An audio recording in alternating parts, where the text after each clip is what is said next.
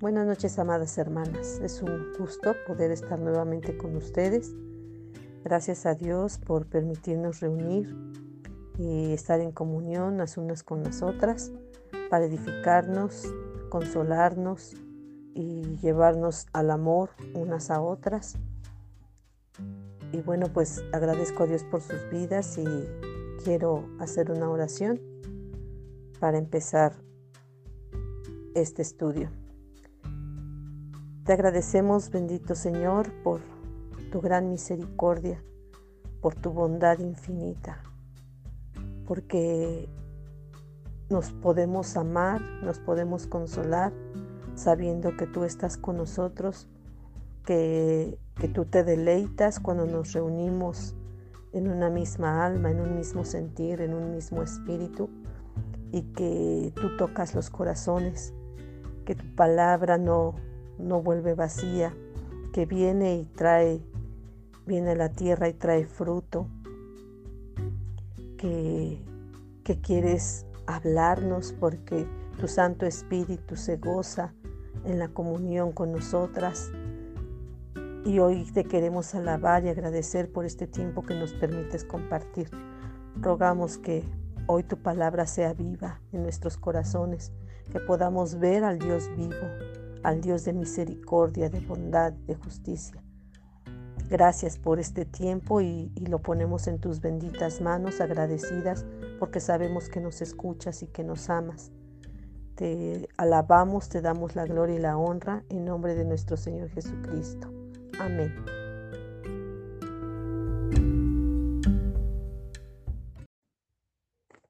Hoy quiero que meditemos sobre el texto de Lucas 4:18 que dice así, El Espíritu del Señor está sobre mí, por cuanto me ha ungido para dar buenas nuevas a los pobres. Ungir es una palabra que vemos desde el Antiguo Testamento.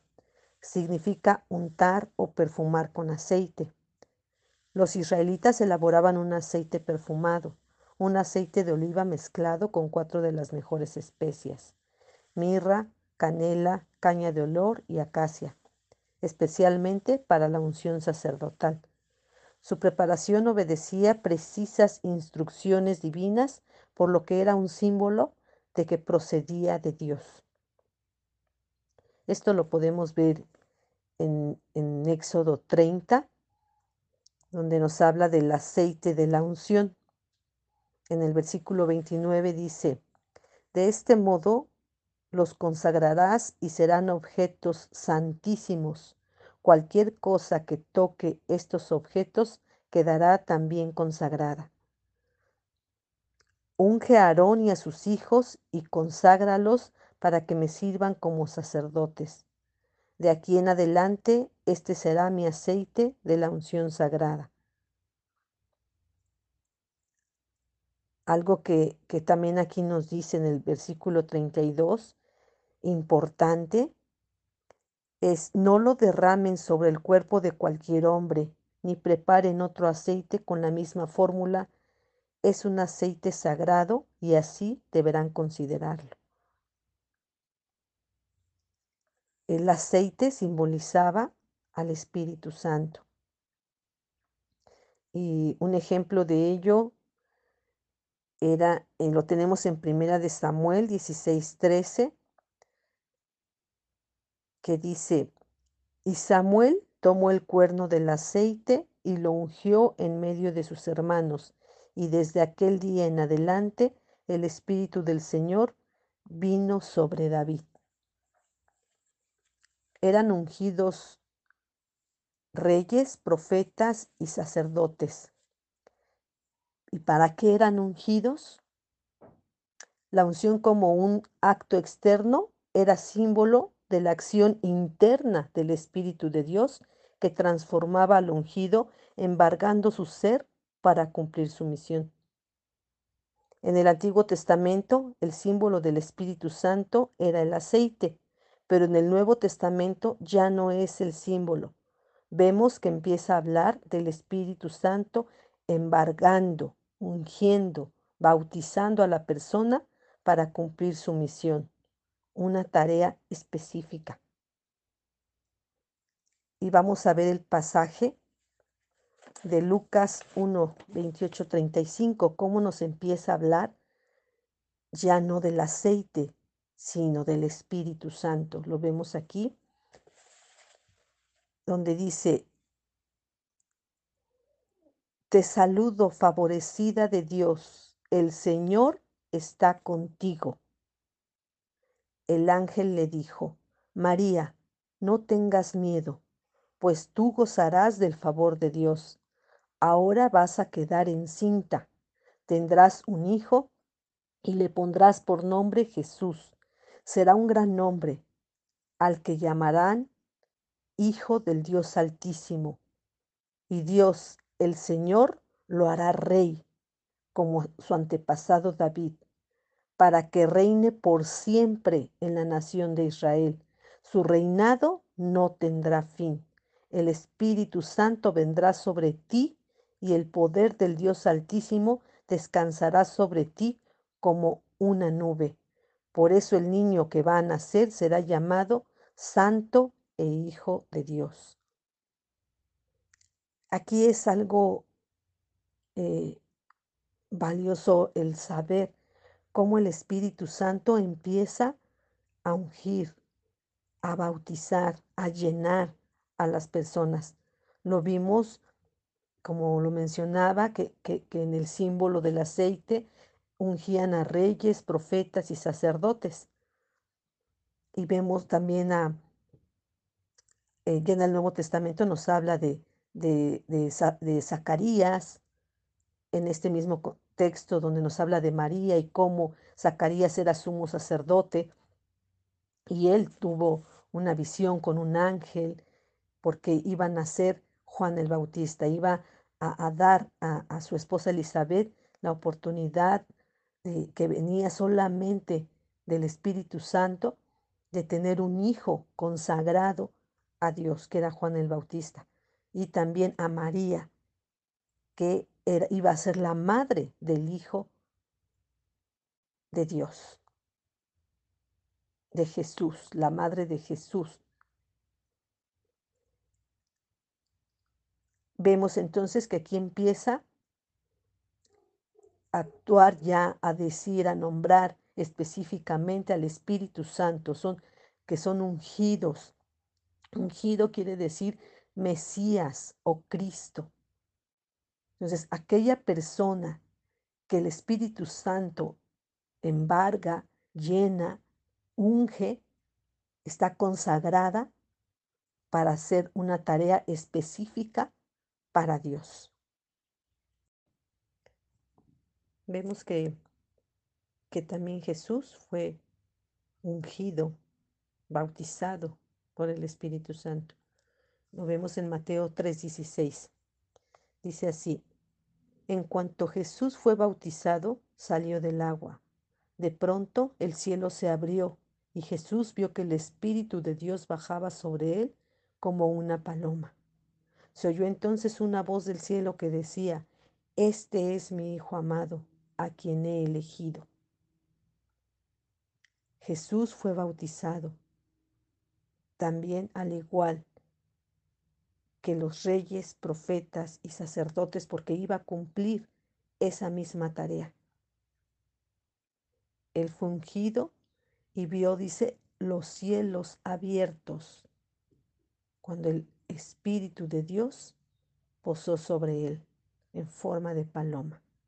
El ver los cielos abiertos, no imaginemos como tal los cielos, las nubes, sino sabemos que la Biblia habla de los, de los cielos, de lo intangible, de lo sublime. Entonces Jesús, al ser bautizado por el Espíritu Santo, pudo ver lo sublime de Dios, pudo ver una manifestación de Dios, pudo comprender la misión con la que, por la que el Señor le había mandado. Veamos Lucas 4, 14, 21, que es el contexto de nuestro, de nuestro pasaje, nuestro texto que estamos meditando. Dice así, Jesús regresó a Galilea en el poder del Espíritu y se extendió su fama por toda aquella región. Enseñaba en las sinagogas y todos lo admiraban. Fue a Nazaret donde se había criado y un sábado entró en la sinagoga, como era su costumbre. Se levantó para hacer la lectura y le entregaron el libro del profeta Isaías. Al desenrollarlo, encontró el lugar donde está escrito, El Espíritu del Señor está sobre mí, por cuanto me ha ungido para anunciar buenas nuevas a los pobres. Me ha enviado a proclamar libertad a los cautivos y dar vista a los ciegos, a poner en libertad a los oprimidos, a pregonar el año del favor del Señor. Luego enrolló el libro, se lo devolvió al ayudante y se sentó. Todos los que estaban en la sinagoga lo miraban detenidamente y él comenzó a hablarles. Hoy se cumple esta escritura en presencia de ustedes. Él en ese momento que leyó el pasaje de Isaías, pudo comprender lo que el Espíritu Santo le estaba diciendo. Esa misión que era para él la pudo entender por el Espíritu Santo que estaba en él y por la palabra del Señor. Sabemos que cuando llevamos un mensaje, ese mensaje, esa buena noticia en la cual nos dice el texto, fue ungido para anunciar buenas nuevas a los pobres. Cuando llevamos ese evangelio, se está cumpliendo esa escritura. Cuando la leemos, y si el Espíritu Santo está sobre nosotros y nosotros hemos sido ungidos por el Espíritu Santo, si estamos llenos del Espíritu Santo, lo importante para lo que hemos sido ungidos es para llevar ese mensaje, esa buena noticia de salvación. leemos también aquí en, en mismo en Lucas, en el versículo 42, ahí mismo en el 4:42, dice, cuando amaneció, Jesús salió y se fue a un lugar solitario. La gente andaba buscándolo y cuando llegaron, llegaron a donde él estaba, procuraban detenerlo para que no se fuera.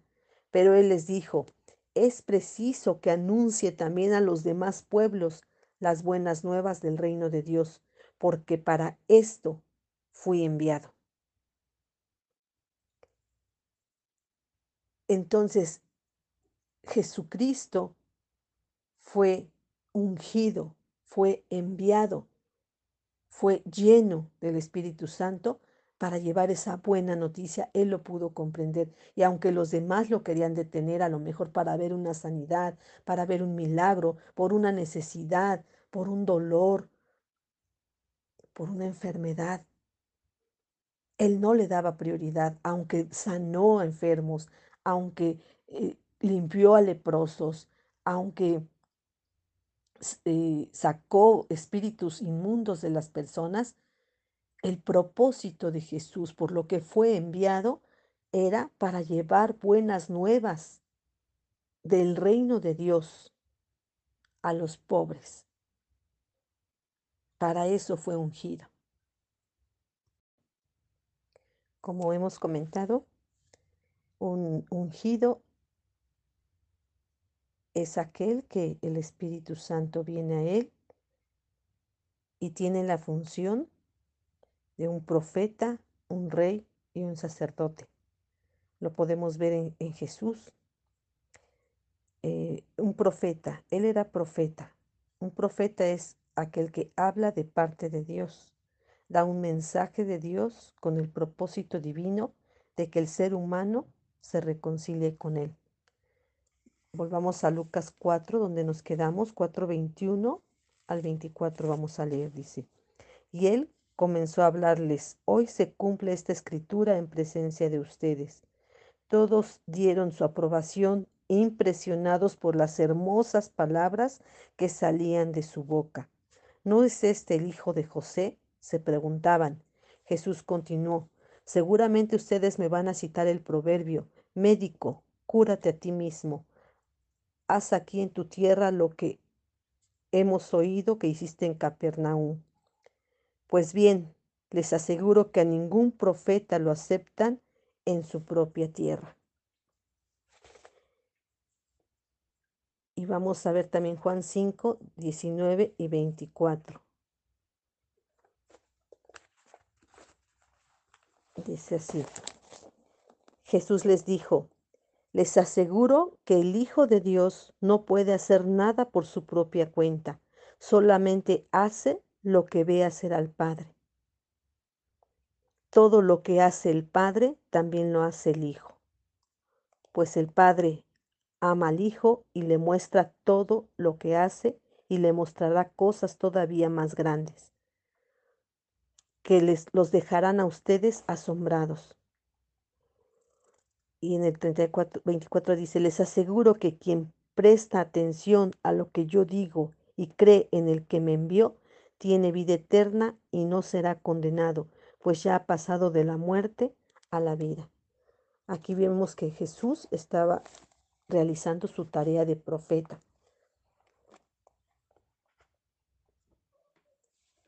El, el rey.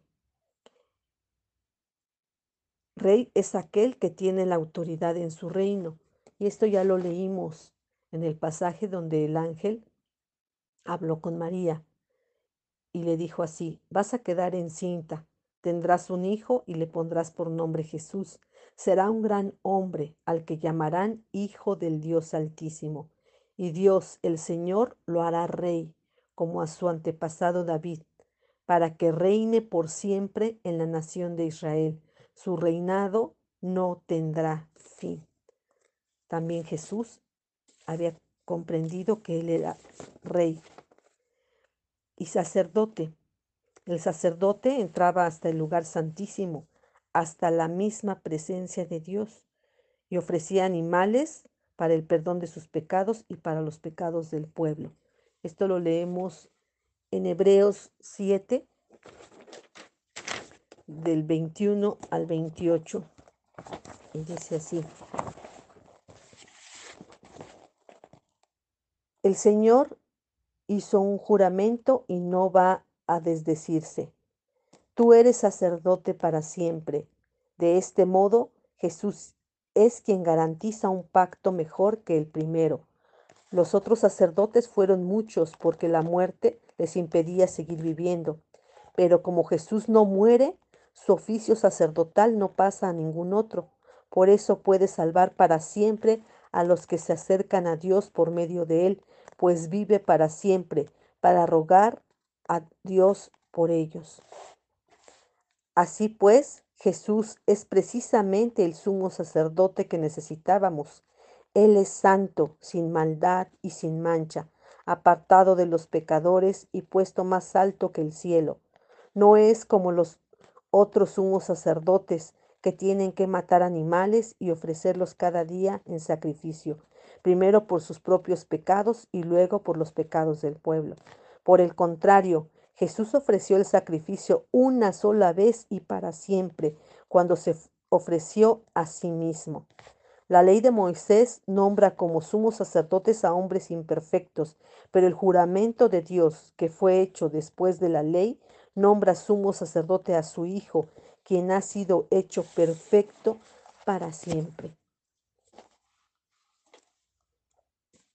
Cumple entonces la función Jesús la misión que tuvo en esta tierra, por lo cual fue ungido como profeta, rey y sacerdote, y pudo comprender que su misión era llevar el Evangelio.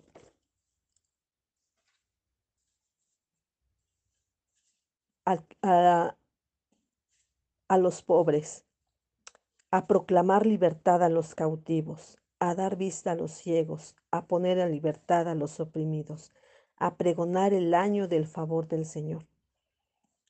Cada que llevamos ese mensaje de salvación, estamos haciendo esta tarea. Pero bueno, esto lo hizo Jesús. Y, y en primera de Pedro 2.9 nos dice, nosotros somos linaje escogido, real sacerdocio, nación santa, pueblo adquirido por Dios, para que anuncien las virtudes de aquel que los llama de las tinieblas a su luz admirable. Esto es lo que hace un, escogido de Dios. Esto es la tarea del que es ungido. Y esto fue la promesa que Dios nos hizo a cada uno de los que creemos en Jesús. Hechos 2.17 nos dice, sucederá que en los últimos días, dice Dios, derramaré mi espíritu sobre toda la humanidad. Los hijos y las hijas de ustedes profetizarán, tendrán visiones, los tendrán visiones los jóvenes y sueños los ancianos. En esos días derramaré mi espíritu aún sobre mis siervos y mis siervas y profetizarán. Si hemos creído en Cristo, si el Espíritu Santo nos ha embargado, esta es nuestra tarea. Llevar la buena noticia para sanar a los quebrantados de corazón, para dar libertad a los que están esclavizados, para dar luz a los que están en tinieblas. Esta es nuestra tarea, hermanas. A mí me, me conmueve mucho llevar el Evangelio. Creo que a todos nos ha dado esa tarea el Señor, porque todos somos su pueblo, porque el Espíritu Santo mora en nosotros, porque hemos sido ungidos y somos reyes, profetas y sacerdotes. Esa tarea Jesús nos la ha delegado a los que hemos sido bautizados por el Espíritu Santo, los que estamos llenos de Él. La pregunta sería, ¿estoy lleno de Él? ¿Estoy llevando esa palabra a, tanta gente que está oprimida, que está esclavizada, que, que no puede ver la luz porque está enfrascada en sus problemas? en sus necesidades, sin ver la necesidad mayor, la necesidad de, de pertenecer al reino de Dios, de proclamar como profeta esa palabra, esa buena noticia, de llevar libertad a los que están esclavizados en su pecado. Somos sacerdotes. A mí me, leo esta palabra en Hebreos 4:14, donde dice, Jesús, el Hijo de Dios, es nuestro gran sumo sacerdote. Puede compadecerse de nuestra debilidad, porque Él también estuvo sometido a las mismas pruebas que nosotros, solo que Él jamás pecó. Acerquémonos, pues, con confianza al trono de nuestro Dios amoroso, para que Él tenga misericordia de nosotros y en su bondad nos ayude en la hora de necesidad. Esta es nuestra tarea, llevar a los que tienen necesidad, pero también nosotros tenemos que estar, eh, tener esta palabra en nuestro corazón para acercarnos confiadamente a Jesús, para saber que Él se compadece con nosotros, que Él está en el, hasta la misma presencia de Dios, que Él es nuestro sumo sacerdote e intercede por nosotros. Los animo, hermanas, a que meditemos esta palabra, lo que el Señor nos quiera decir. Yo solamente estoy leyendo la palabra, pero el Espíritu Santo la hará viva en cada una de ustedes, porque esa es la, la misión de Jesús la tarea de llevar esta palabra a los necesitados, a los quebrantados. Y yo les animo a que sepamos que tenemos un sumo sacerdote que intercede por nosotros y que en su bondad nos ayuda a la hora de nuestra necesidad. No nos preocupemos tanto por todas las necesidades que tenemos, más bien preocupémonos por comprender que es que estamos en la misma presencia de Dios, que tenemos un sumo sacerdote, que somos también nosotros sacerdotes para sanar a los quebrantados, que también somos profetas para llevar esa palabra, ese mensaje de Dios, y que somos reyes porque pertenecemos al reino de Dios.